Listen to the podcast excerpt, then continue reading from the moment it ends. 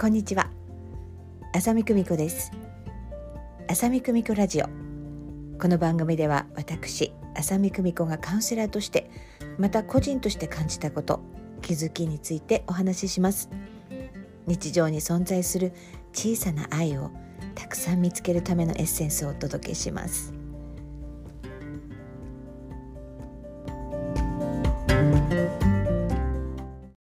はいそれではえ今回はリスナーさんから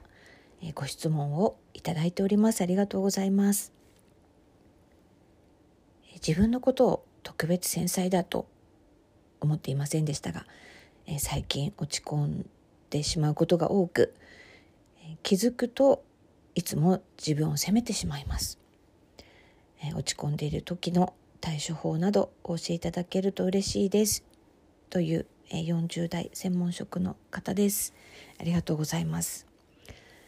えそうですね。私いつも基本的にえ落ち込むことは悪いことじゃないよっていうふうによく言っていますね。まあ、この件に関してはちょっと後でお答えすることにしますがまずはねじゃあ対処法まあいくつもあるのですがえー、まず落ち込んでいる時ってどうしてもその場にとど、えー、まってしまってエネルギーがこう重くなってしまいがちなんですね。えー、一番簡単な方法としてはこうお風呂に入るとか、あのー、すごくいいんですねあの体をきれいにする、ね、頭のてっぺんからあの全部きれいに洗うっていうこともあの本当クリアリング浄化になりますし、えエネルギーも、えクリアになるんですね。日本人はこう湯船に浸かるという習慣がありますのでそれは非常にいい習慣だっていうふうに思いますね。えー、でも今お風呂に入る時じゃないぞっていう時はじゃあどうしたらいいんだっていうことですが最近よくねあの音楽好きな音楽をかけてくださいっていうようなことをお話ししています。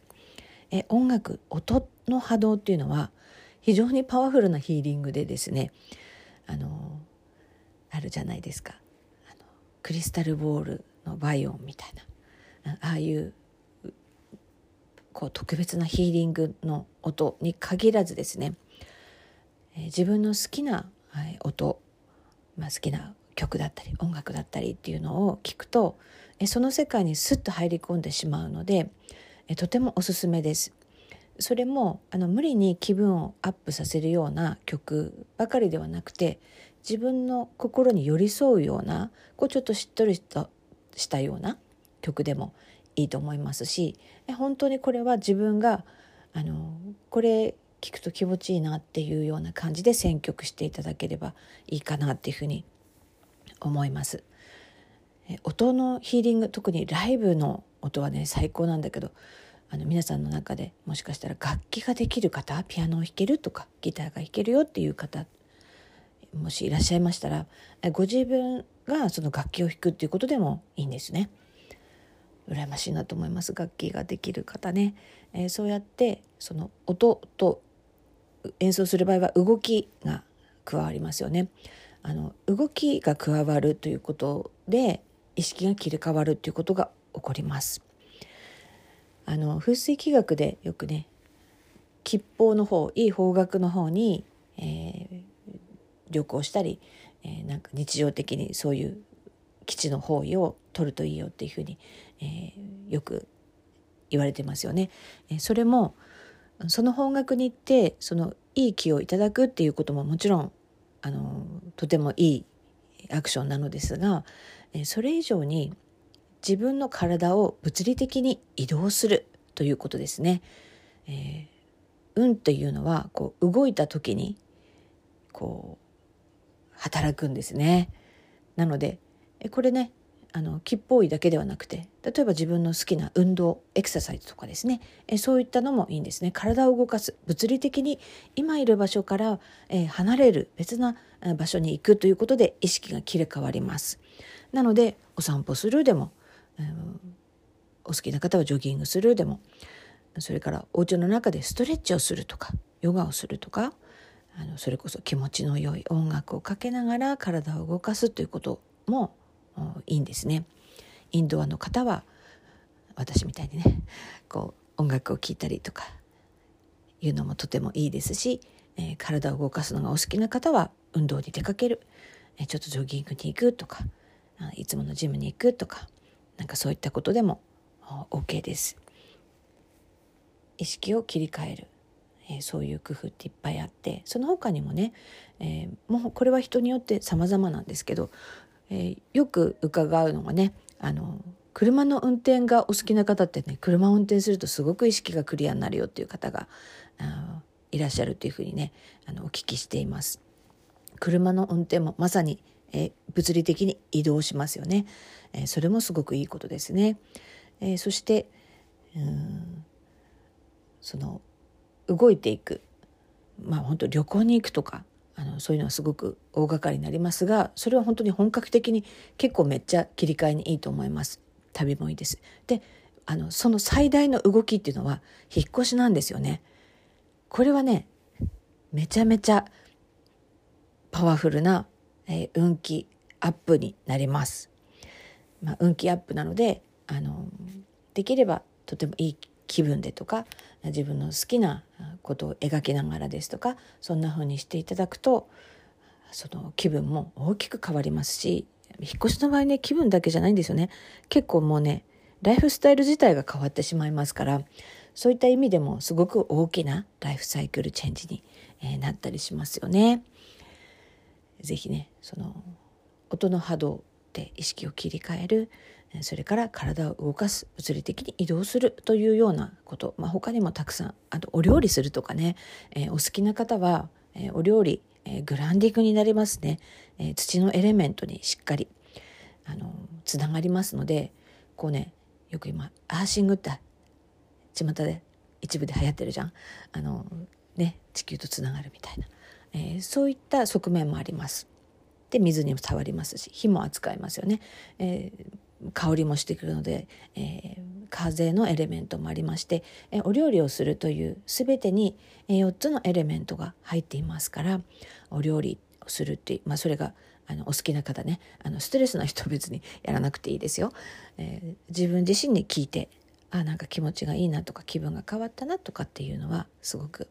えー、ためになるんではないかなっていうふうに思います。ぜひ、えー、ご自身の中であそれいいなっていうようなことがありましたら是非あのやってみてくださいね。で今の自分にフィットするあの時はこうだったけど今はいまいちっていう場合は違う方法を試してみるとかっていうこともいいと思います。まあ、という対処法をお話ししましたが、えー、私がいつもねあの落ち込んでる時に無理に気持ちを上げなくていいですよっていうようなお話をちょっとしたいと思いますね。えー、落ち込んでいる時というのは気持ちが内側に向きやすい状態ですね。えー、そんな時についいつものパターンでこのリスナーさんのようにその自分を責めてしまうというスパイラルに入った場合は対処法でちょっと意識を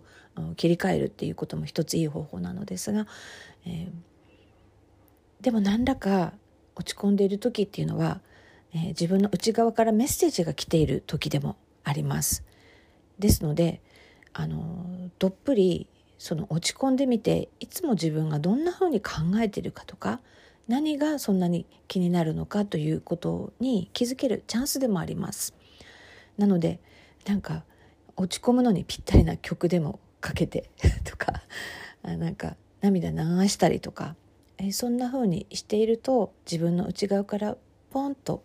大切なメッセージが来たりあのしますからえそうなってくると自分に必要なメッセージがつかめた時自然と心っていうのは軽やかになっていきます。軽やかになっていくということは波動が上がるということですので落ち込んでる気分も、えー、なんか穏やかになってきます。そんな自然な、えー、心の動きそれが一番心身に、えー、心地よい変化を与えてくれるんだっていうふうに思います。えー、ずっと落ち込みが続いて、えー、なかなか気持ちが上がらず日常生活も支障が出てきたよという場合は是非ねカウンセリングをあの受けてみるのもおすすめです。あのずっと続くっていうのっていうのはあの非常に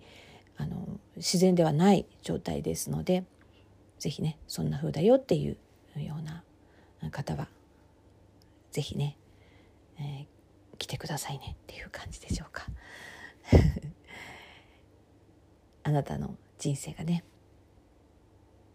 より良くなっていきますようにありがとうございます。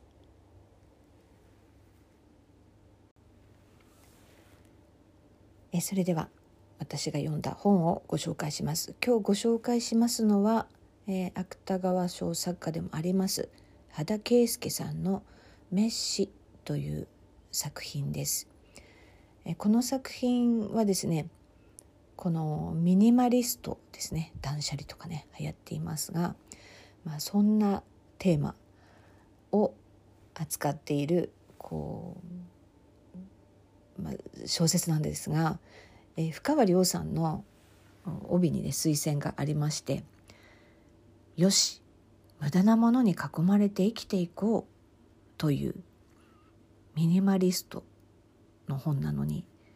無駄なものに囲まれて生きていこうというのがこうまた心をくすぐられますよね。主人公はですねミニマリストなのですが実は過去に捨ててしまいたいものがあるですけどね過去の出来事っていうのはね捨てられないんですよね。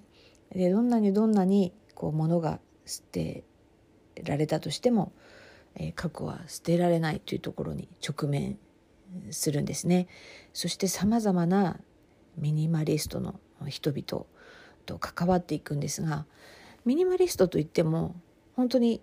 どこをどういうふうにこう持つのか持たないのかということが、まあ、いろいろあの皆さんそれぞれなんですね。でこの小説の中では物をどんどん捨てていく何もない生活を選んでいる人々の闇の部分も描かれています。え何もなければこうすっきりするかというそうではないな人間ってっていうようなところですとかが描かれていて非常にこうバランスのいいと言いますかねえ問題提起をしています。え何でもかんでもなくしちゃいいいいよっていうことではなく、まあ、かといってその何でも何でもこうものにしがみつくっていうのも違うよねっていうような、まあ、その部分はねこの今の時代では多く目にするところではありますが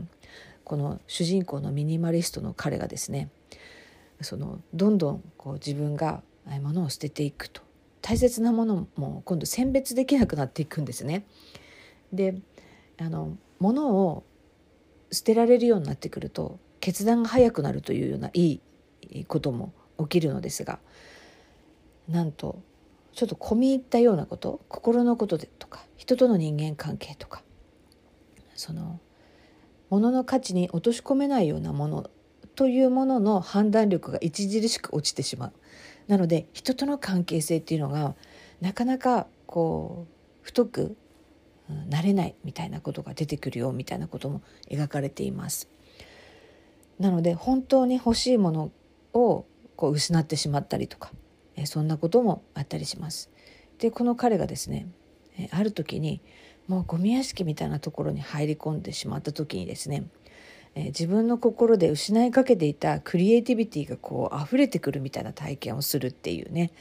そんなシーンがあります。そしてまあ、ネタバレになってしまうんですけど、え、もうまたその自分の創造物にあの殺されてしまうんですけれど、まあ、本当にあの人間ってね面白いね。私はこの本を読んだ時にその私はまだまだ物は捨てられるなっていうふうに感じたんですね。まだまだ私はこういろんなものですね物質的なものをもっとそのクリアにできるなっていうふうに思ったんですけど一方自分が本当にその愛するものだったりいい刺激を与えてくれるというものをこう同時に与えようというふうにも思いました。だから捨てるだけではなくて与えるっていうこともバランスよくしていきたいなっていうふうにあの感じたんですね。なんかもねこの作品ねちょっとねちょっとゾッとするようなところもこうなんかねすごいよねそういう心の動きとか人の心の闇とかをあの描けるこういう力って本当すごい才能だなっていうふうに思うんですけどあの本当に何事もバランスですね。なんか自分の欲望を満たすために物で埋めるっていうのも違いますしでも何もなくなってしまうのが正解なのかってなるとそれはもちろん個々人では違うのですがあの自分に必要な刺激だったり何か愛着のあるものだったりとかっていうものって本当に人生に彩りを与えてくれるなっていうふうに思いますね。えー、あなたはどうでしょうか？あなたの生活の中で、えー、もっと捨てたいものはありますか？そしてもっとあなたを温めたり彩ったりするようなものは何が思いつきますか、えー、それとも人との交流でしょうか？そんなことを考えさせられる作品でした。羽田圭介さん「メッシ」をご紹介いたしました。